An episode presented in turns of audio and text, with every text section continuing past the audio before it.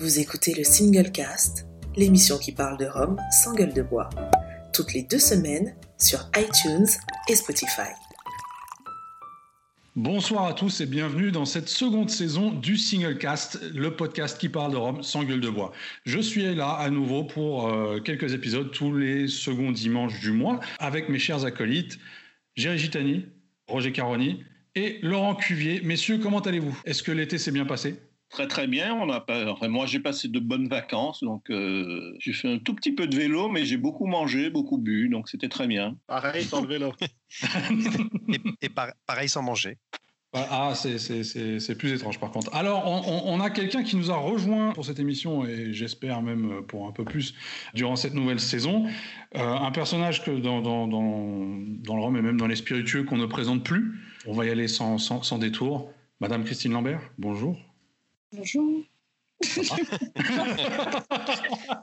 Mais qui êtes-vous? Qu'est-ce que vous faites là? Ah, On est très heureux de te compter parmi nous. Comment vas-tu? Eh ben, je vais bien, écoute, mais j'ai pas fait de vélo cet été. J'ai bu quand même, pas trop, mais voilà, j'attendais la rentrée.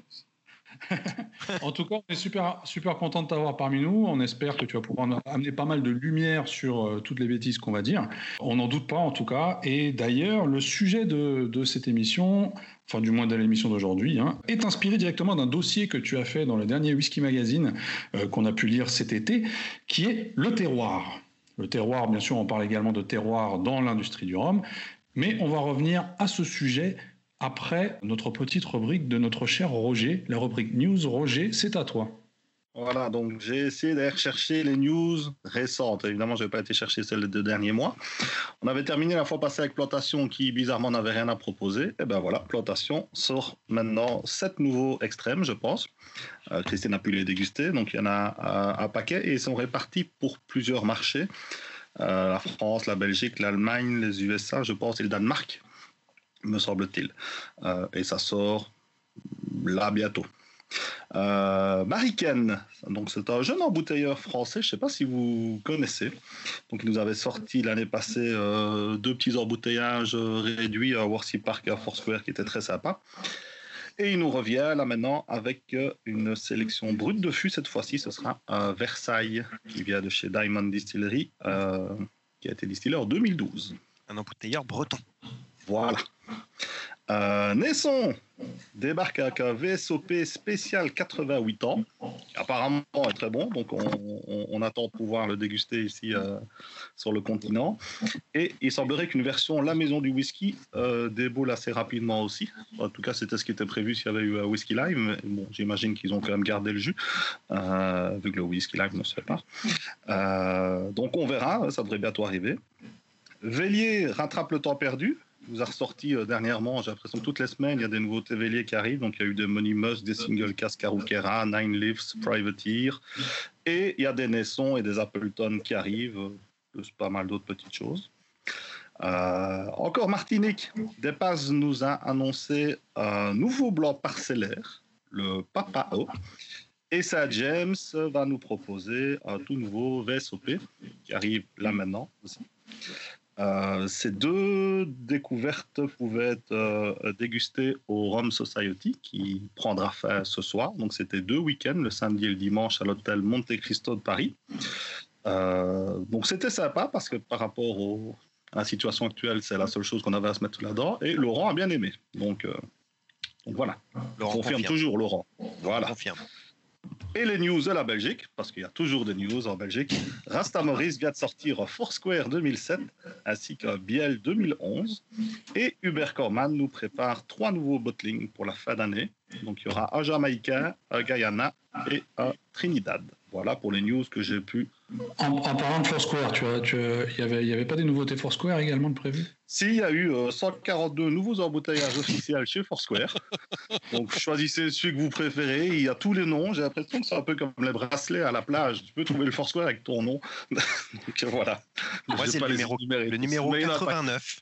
Le numéro 89 qui s'appelle euh, Jean Eudes. C'est mon préféré. Il est incroyable. Voilà. Mais officiellement, le 2008 vient d'arriver. C'est le plus facile. Les autres, on a déjà oublié le nom. Donc, euh, Parfait. Bah, en tout cas, euh, super pour ces quelques news, euh, enfin quelques, pour, c'est pas mal de news euh, de cette, de cette rentrée. Je pense qu'il y en aura d'autres encore avec les, semaines et mois à venir en fonction de, de, ce qui va se passer par rapport au coronavirus également. mais même s'il n'y a pas d'événement majeur pour présenter tout ça, on verra quand même pas mal de choses apparaître dans les mois qui suivent. Revenons-en au sujet du jour, donc le terroir dans le rhum. Alors moi, la première question qui me, qui me taraude un peu, c'est est-ce qu'on peut parler, enfin oui, on peut parler de terroir dans le rhum, mais est-ce qu'on peut parler de terroir dans tous les rhums à votre avis? On va commencer, commençons par Christine, tiens, euh, pour reciter ton dossier, donc on parlait de, terroir essentiellement dans, dans les rhums agricoles. Est-ce que c'est un concept qu'on peut appliquer, donc un concept qui nous vient du vin, qu'on peut appliquer au rhum de mélasse selon toi alors, euh, moi, je peux te répondre en fonction de ce que m'ont dit énormément d'interlocuteurs et, de ma, comment dire, et de mes, de mes intuitions, de mes recherches, mais je suis pas non plus, euh, je veux dire, euh, le maître étalon du terroir dans le rhum, hein, que les choses soient claires dès le début. Euh, j'avance nous non plus, t'inquiète pas. Hein, non, mais j'avance aussi sur énormément de doutes, moi, sur cette question. Donc, c'est ce qui m'a rendu d'ailleurs les, les, recherches passionnantes dans, dans ce dossier euh, pour Whisky Mag. C'est qu'en tirant les fils petit à petit, justement, euh, des choses que je pensais se sont complètement effondrées, d'autres se sont affinées, d'autres sont apparues. Enfin, c'était c'était pas du tout une, une recherche linéaire. Donc moi j'ai tendance à penser que non, tu peux pas parler de, terroir avec les, avec les rhums de mélasse. Et d'ailleurs, à ma connaissance, il n'y a pas de rhum de mélasse qui se réclame du terroir. Corrigez-moi si je me trompe. Non, mais je pense qu'il y a quand même quelques distilleries qui pourraient être beaucoup plus appliquées par une, euh, question de terroir, comme euh, Worthy Park par exemple, qui, cultive sa canne, hein, je pense hein, que c'est une sucrerie. Donc euh, la mélasse, c'est les leurs, quelque part. Caroni à l'époque, c'était une sucrerie aussi. Euh, la distillerie distillait les, mélasses de la sucrerie. Donc c'est moins marqué effectivement que, le terroir dans l'agricole où tu peux aller chercher une parcelle bien spécifique et un type de canne bien spécifique. Mais je pense que certains peuvent quand même un petit peu jouer sur le terroir. En tout cas, c'est que d'un point de vue marketing, ils n'utilisent pas. Mais, euh, mais c'est vrai que pour la plupart des distilleries euh, de rhum euh, de, type anglais, la plupart des mélas sont, sont achetés un petit peu à gauche à droite. Hein. Je pense que sur la Barbade, il n'y a, a, pas beaucoup de plantations de canne en fait. Mm-hmm. donc la plupart des mélas viennent de, Guyana ou, je ne sais pas où. Donc, Guyana d'ailleurs, République dominicaine, aujourd'hui. Mm. Alors justement, il y, a, ce côté où on se dit le terroir, il faut que ça se goûte justement, il faut qu'on puisse en parler uniquement si ça se goûte. Et de l'autre côté, on peut parler de terroir sans forcément le goûter, comme ça pourrait être le cas dans des rhums de sucrerie, par exemple, parce que euh, effectivement, euh, en fonction de la sucrerie et de la mélasse, bah, on reconnaîtra pas forcément un certain terroir, euh, du moins pas autant que ça peut être le cas dans, dans, dans, le rhum agricole. Donc il y a vraiment ces deux écoles, ces deux, fronts qui se, qui se heurtent un peu quelque part.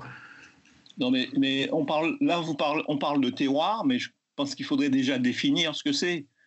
Hein, et d'ailleurs, euh, il, y a dans le, j'ai une définition que, Christine a d'ailleurs mis en avant dans son dossier, hein, qui est une définition qui a, été proposée par des gens de l'INAO et de l'INRA euh, lors d'un colloque à l'UNESCO, hein, organisé par l'association de terroir et culture.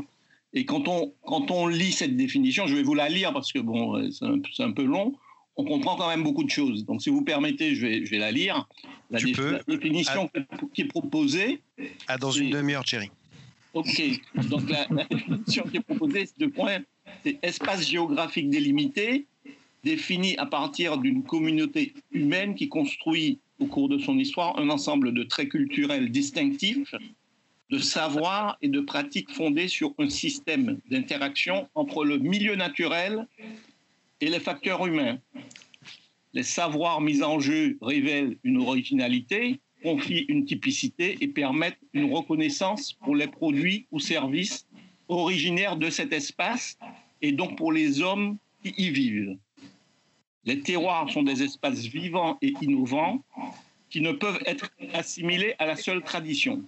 Donc, dans cette définition-là, on a quand même beaucoup d'informations. Mm D'ailleurs, la dernière phrase très intéressante, et là, à partir de là, on peut effectivement euh, parler de, de, de, de cette. je veux dire, c'est quand même assez fourre-tout pour les marketeurs et les commerciaux, le terme terroir. Ils y mettent ce qu'ils veulent, alors que quand on lit cette définition-là, on a quand même des aspects qui sont, on va dire, obligatoires. On ne peut pas dissocier le, le, je veux dire, le lieu et ensuite l'histoire et le savoir-faire, et voilà. Mais ce que je trouve intéressant dans cette définition également, c'est le fait qu'à aucun moment on te parle de goût. Ah non, parce que c'est pas parce que c'est c'est pas obligé d'être bon. Hein. Tu peux avoir un truc. Non, non, pas forcément bon, euh. mauvais, mais que c'est-à-dire que le, terroir, que ce soit quelque chose qui doit ah, être reconnaissable au goût. Mais pour la bonne raison, c'est que je pense que fabriquer un produit, en l'occurrence un rhum euh, de terroir, et euh, est-ce que comment dire est-ce que ce rhum a été fabriqué selon, selon des, des, critères de terroir? Et est-ce que ce rhum a le goût de son terroir, pour moi, c'est deux questions totalement différentes. Mhm. C'est pas forcément lié. Et il y a même d'ailleurs des gens, euh, je, cite dans le papier euh, Serge Valentin, mais il n'est pas le seul. Euh, je crois que Lucas Gargano avait à peu près la, même, la, même position, mais là je m'engage peut-être un peu, qui était de dire le terroir, tu le goûtes pas, il n'est pas forcément reconnaissable. Ce qui compte, c'est que toi, tu l'es mis dans, dans, dans la bouteille mais euh, dans ton verre, tu ne le sentiras pas nécessairement. En tout cas, ton produit a été élaboré en fonction d'un certain nombre de, de, règles qui font que ton terroir est, dedans.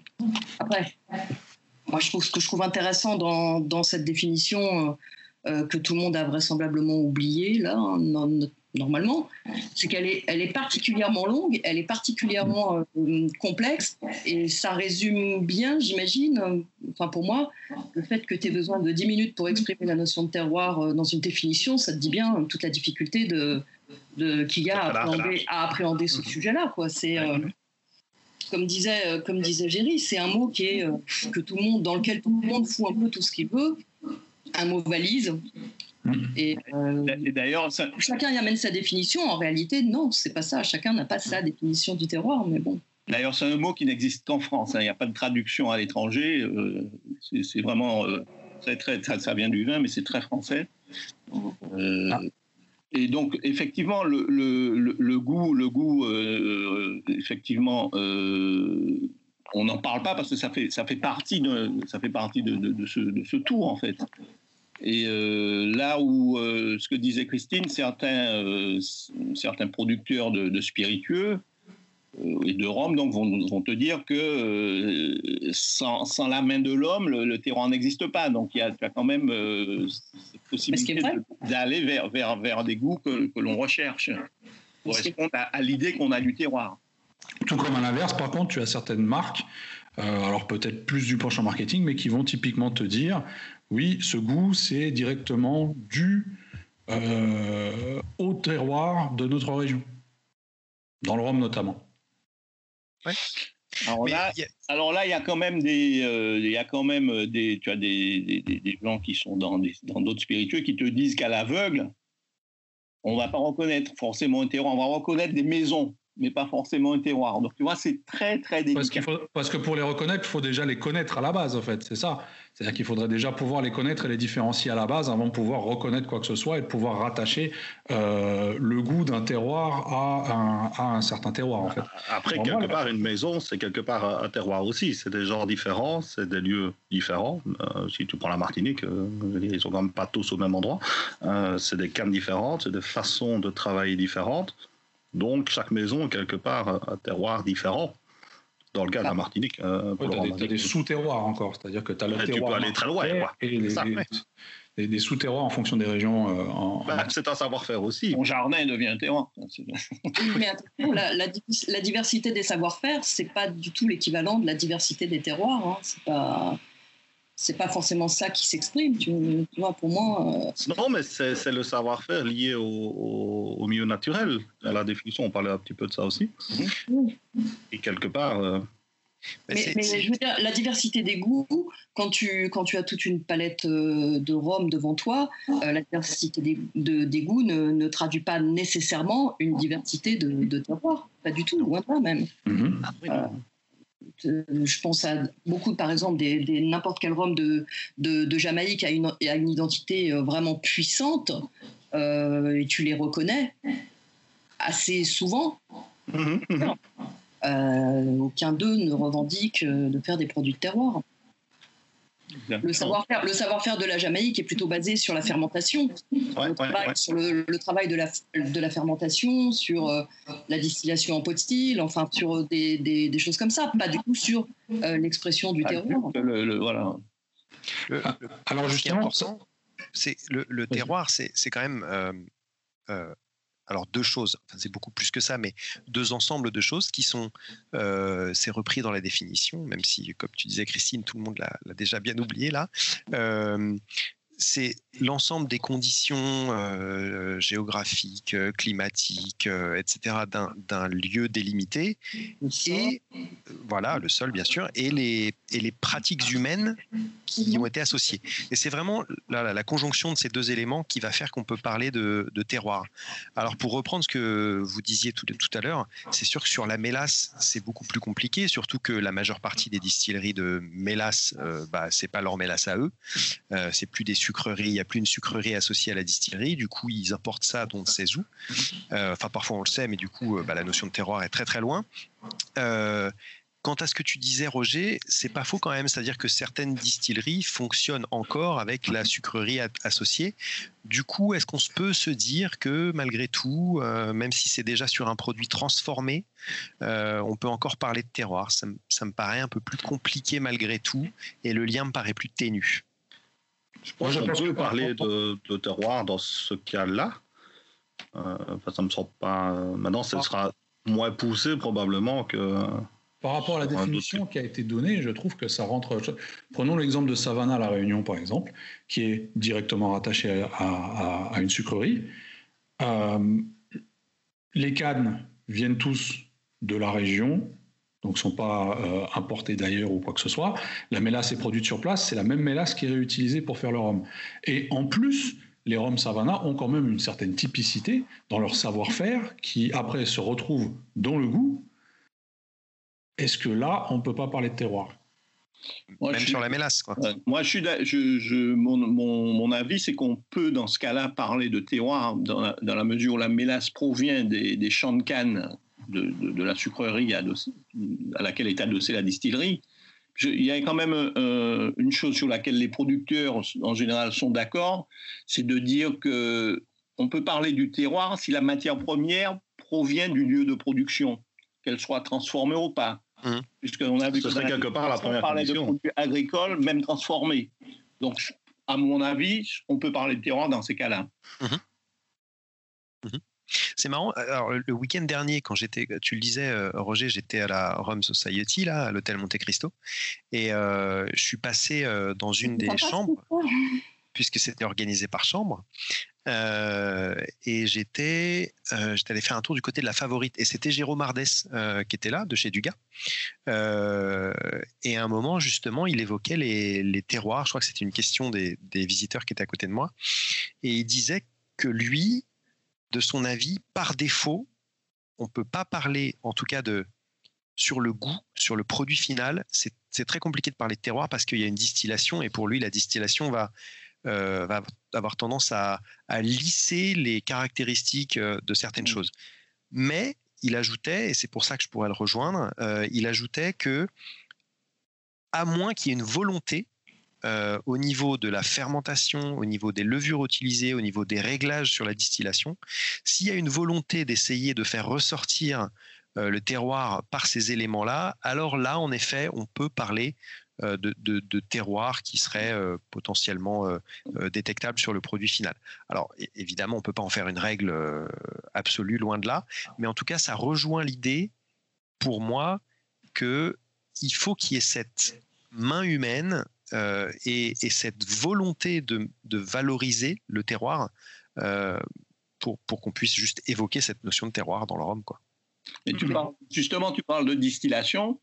C'est la raison pour laquelle, euh, là, on sait Martinique, la distillation, tu ne peux pas distiller au-dessus de 75 degrés parce qu'on va perdre justement certains composants qui, qui vont justement, comme tu disais, trop lisser le, le goût de le côté terroir. Hein. Et d'ailleurs, les, souvent les, puristes de, terroir, les, notamment les producteurs de vin, pensent qu'effectivement, les spiritueux, dans les spiritueux, on ne peut pas parler de terroir, parce qu'il y a distillation. Mais justement, ça dépend comment est distillé. Hein, avec les distillés en dessous de 70 degrés, donc la question se pose un petit peu moins. Ouais. non. Non, non, tout va bien. Et donc, euh, je te rejoins. C'est pour ça que quand on parle de, l'aspect savoir-faire et de la main de l'homme, eh ben, ça rentre justement euh, sur la distillation, le type de colonne, comment c'est distillé, comment c'est reposé, en fait, etc., etc. Et parce qu'en fait, c'est drôle. Je crois que dans l'imaginaire collectif, l'idée de terroir, c'est que c'est la terre qui parle. Voilà. La, terre qui, parle toute seule et qui s'exprime et qui a une vérité de la terre. Il y a une, voilà ce concept un peu rousseauiste que mmh. c'est ce qu'on doit retrouver. On doit retrouver la terre, la parcelle, la canne, mmh. le tel euh, micro bled, Tatawin les Olivettes au micro de micro coin de micro coin de la Martinique. Tu dois l'avoir euh, au poil de cul près dans ta bouteille. Sauf qu'en réalité, ce que disait euh, Laurent euh, est, vrai. Et d'ailleurs, la personne qui en parle le mieux ne vient pas du rhum, mais elle vient du, elle vient du whisky. C'est Frédéric Révol au domaine des hautes glaces qui, résume l'intervention humaine, lui, en te disant il doit y avoir une intention. Si tu n'as pas l'intention de, de, révéler euh, ton terroir, la typicité de ton terroir, si tu n'as pas cette intention-là, ben, tu ne feras pas un produit de terroir, un whisky de terroir, un de terroir, etc. Après, tu peux avoir cette intention et néanmoins que ton produit passe à côté. Ça, c'est, encore un autre problème. c'est encore, c'est encore euh, une autre question. Mais dès lors que tu as cette notion d'intention, toutes les étapes de la production ensuite vont emmener ton terroir dans plein de directions différentes. Tu vas être amené à prendre des décisions à, chaque, à chaque, à chaque valve que tu, que tu pousses, à chaque, à chaque bouton sur lequel tu appuies au moment de la fermentation, tes choix euh, vont emmener ton terroir dans une direction ou dans une autre, euh, selon que tu vas choisir une fermentation plus ou moins, euh, plus ou moins longue ou courte ou, tel type ou tel autre type de levure. Mhm. au moment de la distillation, bien, bien entendu, ça tu, tu, tu viens de le dire, selon ton outil de distillation, selon ta vitesse, selon ta température de coulage, selon énormément de choses, là aussi ton terroir, tu vas l'emmener dans une direction ou dans une autre. Mhm. Puis ensuite, quand on va passer à l'élevage sous bois, alors là, je te raconte pas, quoi. Tu vois, tu as, un rhum blanc encore, tu te dis, bon, allez, je sens bien la canne, etc. Mais dès lors que tu commences à sentir un boisé euh, qui te tabasse le jus, il est où ton terroir là-dessus? Vas-y, quoi. Ouais, ou que tu vas alors ça dans un truc à contenu Porto. Là aussi, c'est un choix. C'est un choix que le producteur est amené à faire à tellement de, comment dire, à tellement d'endroits de la chaîne de production que le, terroir. Euh, pour moi, a posteriori, c'est vraiment une vision humaine, une interprétation humaine. Hein. clairement, clairement. Ah, alors justement, on a, on a les producteurs de vin, eux, qui disent donc que, voilà, souvent le terroir s'arrête euh, euh, au moment de la distillation. D'autres qui vont plus loin. Là, on parlait justement de l'élevage sous bois. Où peut-on situer éventuellement la limite du terroir? Dire, le terroir peut, selon vous, aller jusqu'où Je dirais à partir de, de, de quelle limite est-ce qu'on ne peut plus considérer un produit comme un produit de terroir? Ça s'arrête limite euh, au vieillissement. Tu vas mettre juste avant. Le, fait de d'aller chercher euh, divers fûts qui viendraient euh, un petit peu partout, comme ça pourrait se faire. Alors, attends, je, je, te coupe là. Imaginons qu'on ait un fût produit avec du bois de la forêt d'à côté. Oui, mais dans ce cas-là, là, tu pourrais, si tous tes fûts venaient des bois de la forêt d'à côté ou en tout cas de la région, tu pourrais te dire, on continue dans un, esprit terroir.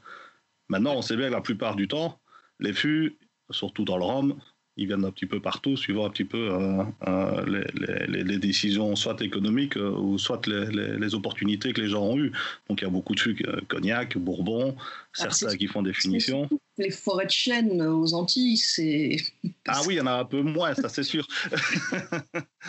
non, mais je veux dire par là que les, les, les, les possibilités, ils viennent pas tous du même endroit. Tu vois Donc, je veux dire, mhm. tu, tu, peux vraiment avoir des typicités euh, totalement différentes que tu fasses vivre dans un type de flux euh, N'oublie pas que dans la définition de terroir, il y a les usages, il y a, les, il y a, il y a, le côté culturel. Donc, c'est pas simplement non plus. Euh, Euh, historiquement, les fûts, ils n'ont jamais été euh, faits aux Antilles, dans la Caraïbe. Ah Pour moi, les, les, fûts, les, fûts, tu te dis que ça fait partie de l'outil de production, hein, de ce côté-là, au même titre que l'alambic. tu ne demandes pas que l'alambic soit, soit chaudronné. Euh, ah, c'est sûr. Mais je trouve que la plupart des fûts qui ont déjà contenu autre chose te retransforment encore plus ton produit initial, tu vois.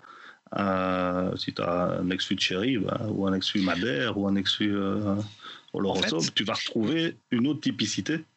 Il, me semble que parce que j'étais assez de cet avis, c'est-à-dire que pour moi, c'était, il y avait le terroir, euh, et avec toujours avec cette, idée derrière que tu dois pouvoir le, le découvrir dans la bouteille, enfin voilà, lui donner une identité, un goût. Euh, mais en fait, cette idée que, et du coup, comme toi, je me dis, bah, il y a le rhum blanc, et en effet, le rhum blanc, c'est ça qui va exprimer le terroir. Mais si on dit ça, pour moi, ça oublie une partie de la, de la définition, euh, puisque le rhum blanc, on, on, retombe sur cette idée de, de, c'est la nature, c'est la terre, c'est cette canne mmh. euh, qui, qui donne cette typicité.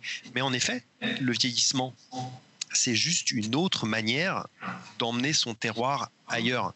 Alors c'est marrant ce que tu disais, Christine, parce que cet été, euh, parce que je vais vous raconter ma vie, mais j'ai de la famille en Isère, et euh, du coup je suis allé les voir et je suis passé au domaine des Hautes-Glaces. Euh, j'avais l'occasion et alors c'était pas du tout le patron qui était là. C'était un stagiaire tout à fait sympathique et même dans la manière dont il expliquait les choses, on comprend bien qu'il y a cette intention et qu'il y a cette volonté et même jusque dans le vieillissement. Euh, de, retranscrire euh, cette identité. Euh, bon, alors certes, après, quand on remplit un fût de vin jaune fraîchement vidé, on peut se demander si ça va pas avoir beaucoup d'impact. Mais la plupart de leurs fûts, c'est des fûts roux qui donnent pas tellement d'impact sur le, qui n'ont pas tellement d'impact sur le jus. Alors c'est même encore plus complexe que ça, parce qu'en fonction de la céréale qu'ils traitent, puisque eux ils distillent toutes sortes de céréales vraiment, le, le, choix des fûts se fait pour emmener une céréale dans, une direction, tu vois. Donc, euh, ces orges euh, dont il dit qu'elles sont plus délicates, etc., il les emmène vers un, type de fût avec un type de chauffe. Mais en revanche, les rails, les seigles, plus robustes, etc., euh, ont d'autres types de fûts, d'autres types de chaînes, etc. C'est vraiment, c'est pensé. Mais, comme je le disais, c'est une interprétation et c'est la sienne.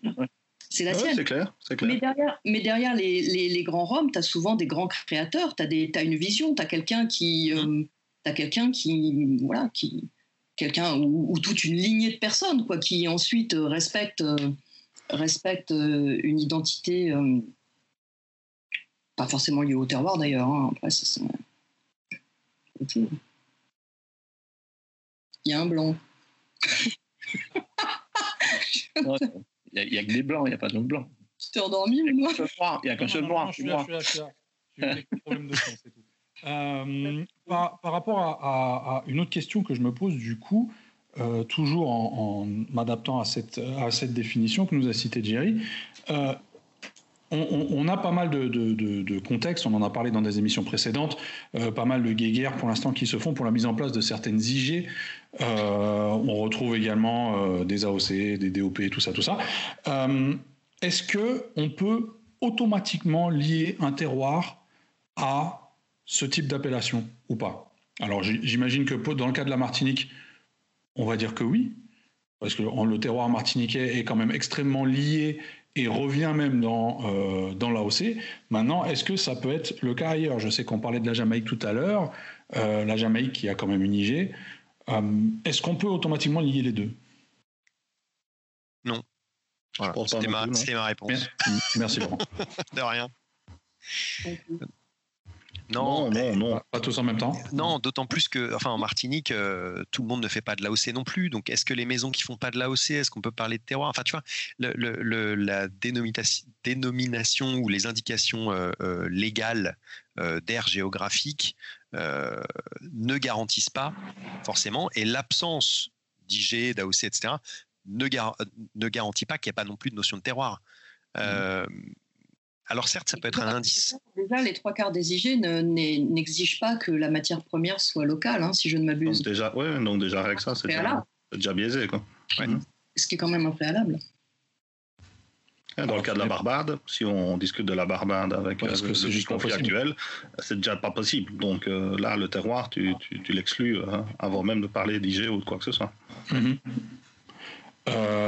mais dans ce cas-là, ouais, après, si je pose cette question, c'est tout simplement en revenant sur le fait qu'il y a pas mal de marques qui utilisent donc justement ce, terme terroir, peut-être un peu à tort et à travers, euh, en mettant en avant euh, leur savoir-faire, mais également leur lieu de production. Euh, je pense notamment à des, marques comme Flor des Cagna, par exemple, qui, qui, met quand même pas mal en avant ce côté-là, le fait que voilà, c'est fait sur place dans leur, dans, communication.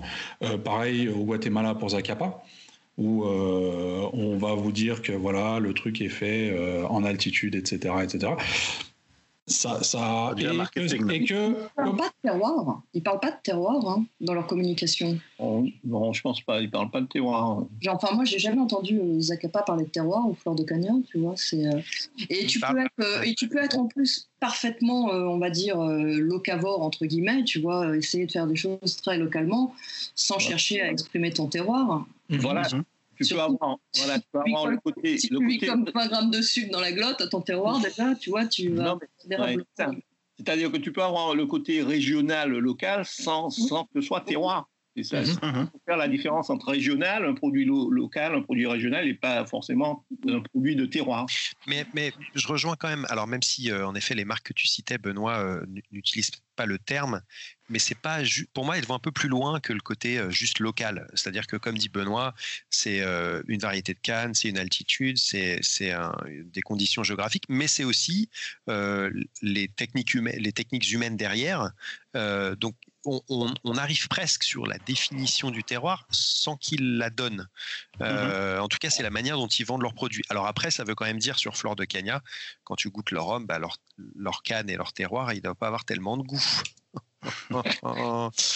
Donc euh, c'est vrai, ils le disent pas, mais, euh, mais la manière dont ils le vendent, ah, ça fait quand même penser à notre euh, définition du terroir. Ah parce que tu, peux, tu peux quand même donner du contexte sans, euh, sans te revendiquer euh, du terroir. Tu vois, en whisky, tu vas dire ta distillerie est située dans tel type de climat, etc. fait vieillir de telle façon, etc. Tout ça, c'est des éléments de, de contexte, pas forcément du terroir c'est vrai que comme ils le nomment pas, ça manque peut-être de cette volonté qui est, qui est nécessaire. Ouais, je vois ce que tu veux dire. Après, peut-être qu'ils ne, le nomment, ne le nomment pas parce qu'ils n'ont pas le terme dans leur langue. Non, non ils ne le nomment pas, mais ils le définissent. C'est ça. Après, c'est parler de terroir, ça reste quand même de la production de, niche. Hein. Le jour où le jour où tu veux passer à une à une énorme échelle de, de production, c'est quand même un peu compliqué à soutenir hein, cette notion. Mmh, clairement. Alors, ah le dernier point que je voulais aborder avec vous avant de clôturer cette émission, c'est le prix du terroir. On a euh, notamment dans l'interview que tu as fait euh, pour le domaine des hautes glaces, euh, on a mis en, avant le fait que Frédéric Révol donc vendait ses produits plus chers, tout simplement parce que ses coûts de production étaient plus chers également. Et euh, je voulais un peu avoir votre position par rapport à ça, euh, parce que du coup, c'est quand même un positionnement volontaire, le fait de vouloir mettre en valeur quelque chose, oui, et d'en subir en quelque sorte les conséquences qui sont donc des coûts de production plus élevés, et donc forcément un prix de revente plus élevé également, euh, qui n'arrivera pas à toucher la masse en termes de consommateurs.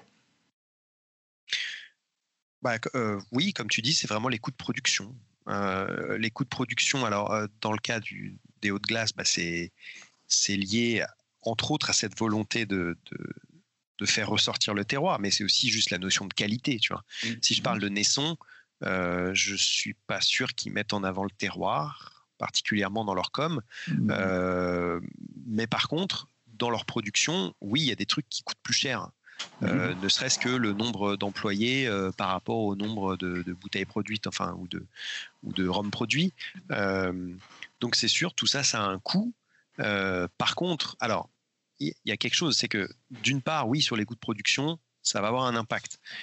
Mais il y a aussi, et, plus simplement, de plus en plus cette notion de terroir qui, comme vous le disiez plus tôt, il est, il est, un peu galvaudé et utilisé à toutes les sauces par certains. Et il y a clairement, et sans, aucun doute, hein, c'est pas une découverte, mais le côté euh, marketing, le côté euh, argument, argument de vente, euh, mm-hmm. autant que autant. Alors, j'allais presque dire autant que le bio peut l'être. même si c'est différent. mais en tout cas, par certains, il est clairement utilisé juste comme un, voilà, un nouvel argument euh, pour, pour vendre leurs produits.